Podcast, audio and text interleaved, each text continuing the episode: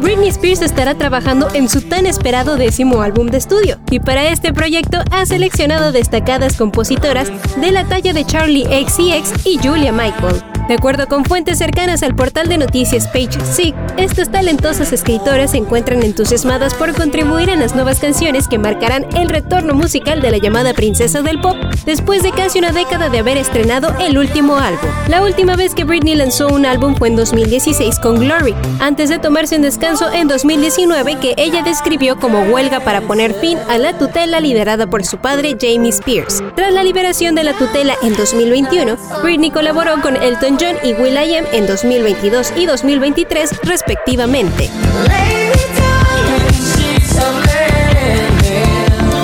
Notas, show business y más en 120 palabras.